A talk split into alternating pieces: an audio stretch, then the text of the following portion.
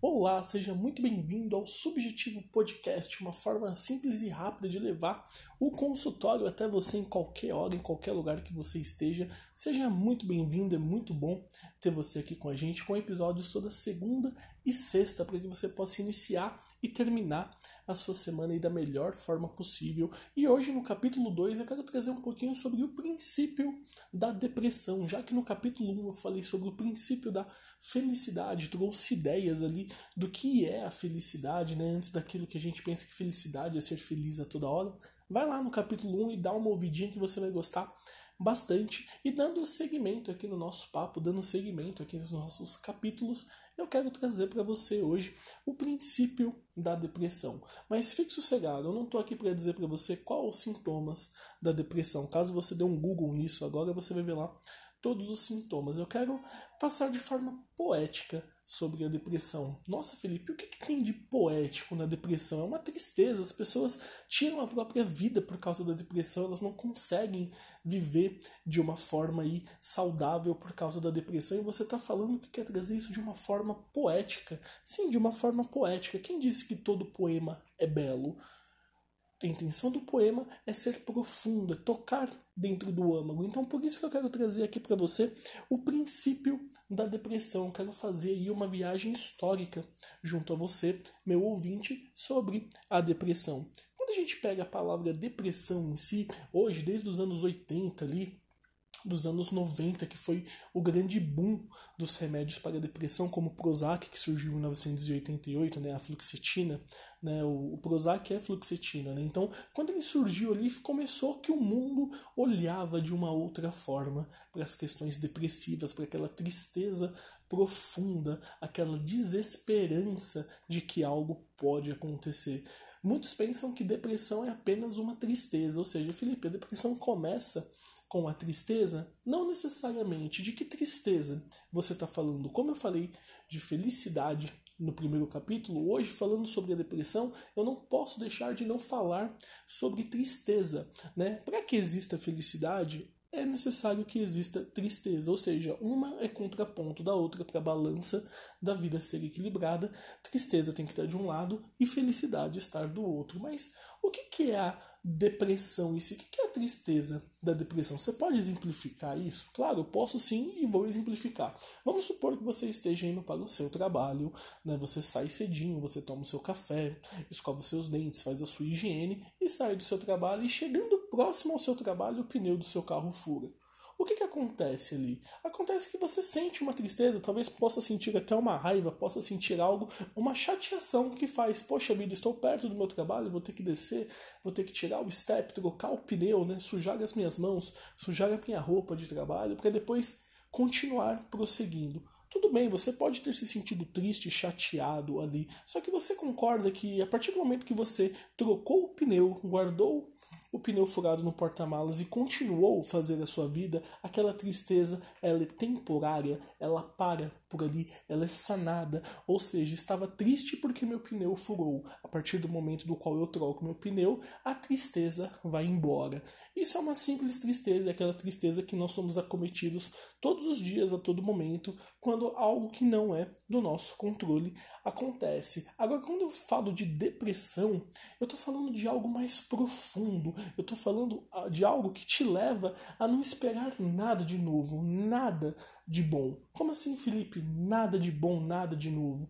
A palavra depressão, antes dela ser colocada aí como uma o ato de deprimir-se, né, como uma doença psicossomática, depressão não é nada mais nada menos que uma cova de pequena profundidade, né? Ela é usada é, em arquivos é, geológicos sobre engenharia civil usa muito o, o termo de depressão, né? Em geografia você aprende depressão também, ou seja, quando você está estudando campos, quando você está estudando planícies, vales, você encontra ali muitos dos termos depressão. Mas por que, Felipe? A depressão foi tirada desse campo da geologia e foi trazido aqui para o campo da saúde mental, né? O que, que era a depressão antes de ser depressão? Eu quero te convidar a voltar lá para a Grécia Antiga. Vamos voltar aí mais, uns, mais ou menos uns dois mil anos atrás e para mais de dois mil anos atrás. E eu quero te apresentar Hipócrates, né? Por mais que o nome dele seja bem peculiar, Hipócrates é o pai da medicina ocidental, né? Ele é considerado o patrono da medicina ocidental.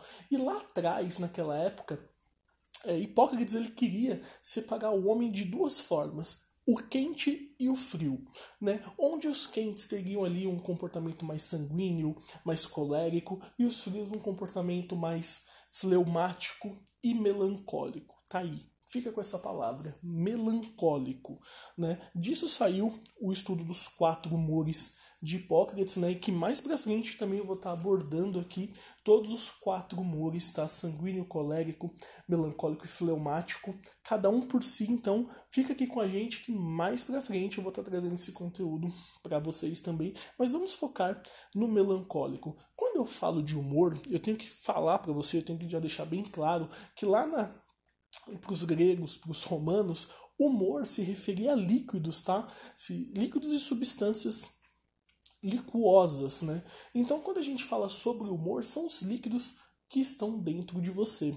E Hipócrates ele falava que quando uma pessoa ela passa pelo estado melancólico, aquele estado de tristeza profunda, de medo, de introversão, de falta de esperança, ele fala que a pessoa é acometida por um líquido chamado bile negra, tá? Bile negra, é isso que você tem que ter em mente. Então, ele trouxe ali que as pessoas, alguns filósofos da época, algumas pessoas importantes eram repletas de bile negra, porque ela expressava essa tristeza profunda, ela expressava essa dor, esse algo do qual parecia que não tinha uma esperança em viver. Então, se a gente for olhar, assim, pegar, comparar esse melancólico de Hipócrates com o depressivo profundo de hoje em dia, a gente vai ver muita semelhança. Então, a depressão ela não é uma doença moderna, como muitos pensam. Ela não surgiu só aí nos anos de 1900. Nós temos depressão dentro dos escritos de Shakespeare. Você pode ler lá Hamlet, você pode ler Romeu e Julieta, que você já vai ver indícios da melancolia. Ela não tinha o nome de depressão, ela tinha o nome de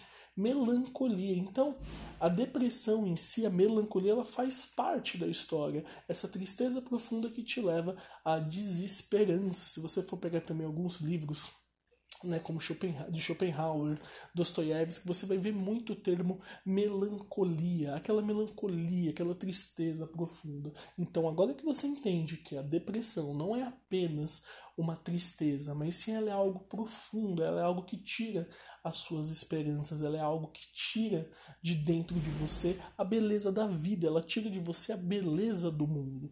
Ou seja, então, nesse lugar que eu tô, não existe outra saída. A minha vida é essa. E isso que a depressão faz com você, é isso que a melancolia faz com você. Ela te tira o senso de amanhã, ela te tira o senso de uma vida melhor, porque você está vivendo uma falsa esperança nas suas percepções, entende? Por mais que lá na Grécia também a esperança não era usada com com esse intuito de você fazer é, algo esperando que seja melhor, esperança para os gregos antigos era só o fato de esperar, sabe? Estou esperando alguma coisa, né? No mito da, da caixa de Pandora, um dos maiores males que havia lá dentro, o último male que saiu de dentro da caixa foi a esperança, que te deixa apenas a esperar e não fazer nada novo.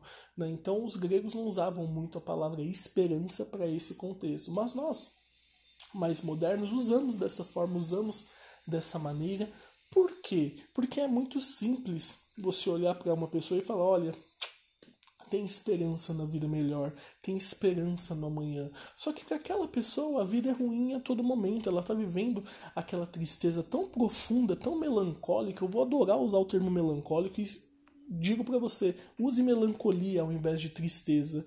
Né? A melancolia é tão profunda ali que ela tem medo do que pode acontecer caso o mundo seja diferente. Então ela não acredita num mundo novo, ela não acredita em novos ideais, ela não acredita que ela pode superar aquilo de alguma forma positiva. Então, quando falamos de depressão, estamos falando justamente do medo do novo, do medo de que a vida não pode mudar. Entende? O medo é a desesperança que o mundo é um lugar melhor. Então, quando a pessoa está ali, presa naquele momento, quando ela está presa naquele local, falta-lhe esperança para ressurgir, para acreditar no mundo melhor, para acreditar em algo que possa acontecer dentro de você. Só que, como eu disse, depressão, o termo depressão mesmo, ele veio aí, começou a ser usado a partir dos anos de 1900, tá? já no século 20. Antigamente a gente via isso como melancolia.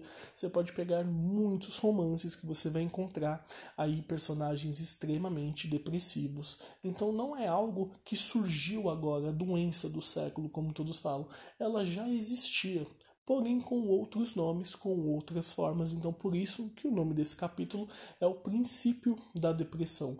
Eu não quero aqui te falar como você vai tratar da depressão da forma mais rápida possível ou não, porque o nome do podcast é subjetivo. Por que, que o nome do podcast é subjetivo? Porque cada um tem a sua visão sobre as coisas, então isso se torna subjetiva. A minha ideia não é trazer nem verdades, nem mentiras, nem o certo, nem o errado. É trazer essa subjetividade para que você possa pensar sobre isso, para que você possa pensar sobre como você quer evoluir, como você quer progredir. Então entenda que quando nós falamos sobre depressão, não estamos falando de uma coisa moderna, nós estamos falando de algo antigo, de algo que existe desde os primórdios, porém era dado um outro nome, era dado uma outra visão a tudo isso, era dado uma maneira diferente de olhar.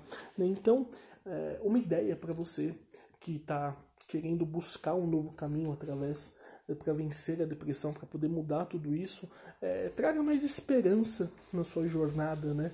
É, espere sim por algo, por algo melhor, já que aqui no começo desse podcast, desse capítulo, eu falei que a felicidade e a tristeza são opostas, cada uma do lado da balança, para sua balança não se desequilibrar, entenda que lá do outro lado existe algo que você pode mudar. Traga esperança para a sua jornada. Observe a bondade no mundo, a bondade fora de você. Ah, Felipe, mas o mundo é um lugar cruel, um lugar que não se vale a pena viver, não se vale a pena é, estar aqui. Esse é o pensamento depressivo, entende? É aí que você está preso. Entenda que também, como há pessoas ruins do mundo, também há pessoas boas, né?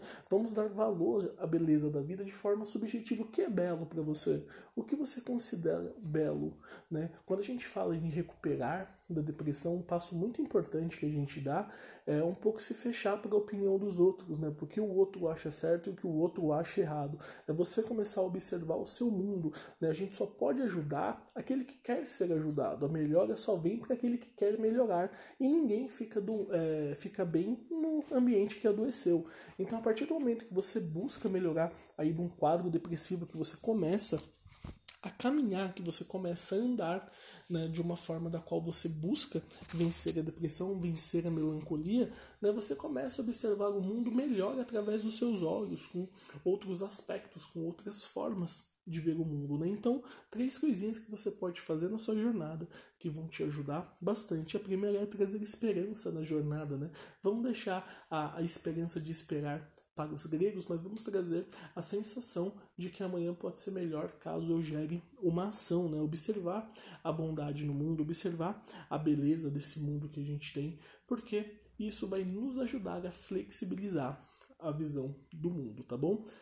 E é isso, gente. Aqui está o princípio da depressão. Como eu disse, como eu prometi lá no começo desse episódio, eu não ia trazer aqui quais são os sintomas, né? Quando que a depressão surgiu especificamente, quais são os medicamentos que você deve usar. Uma que eu nem posso falar dos medicamentos. Isso a gente deixa para os médicos de plantão aí falar. Já tem muito podcast de muito médico bom aí falando dos medicamentos antidepressivos. Eu estou aqui para falar do princípio das coisas, uma forma rápida e sucinta de levar o consultório para você aí no seu celular, no seu aplicativo, tá bom? No Spotify, em qualquer outra rede que você esteja ouvindo. Então, muitíssimo obrigado por ter ficado comigo nesse episódio. Segunda-feira a gente está de volta com o nosso capítulo 3 e toda semana dois episódios por semana para que eu possa levar junto a você aí o consultório para mais próximo, tá bom? Um beijo no seu coração, bom dia, boa tarde, boa noite, boa madrugada, não sei que horas você está ouvindo isso e volte sempre aqui.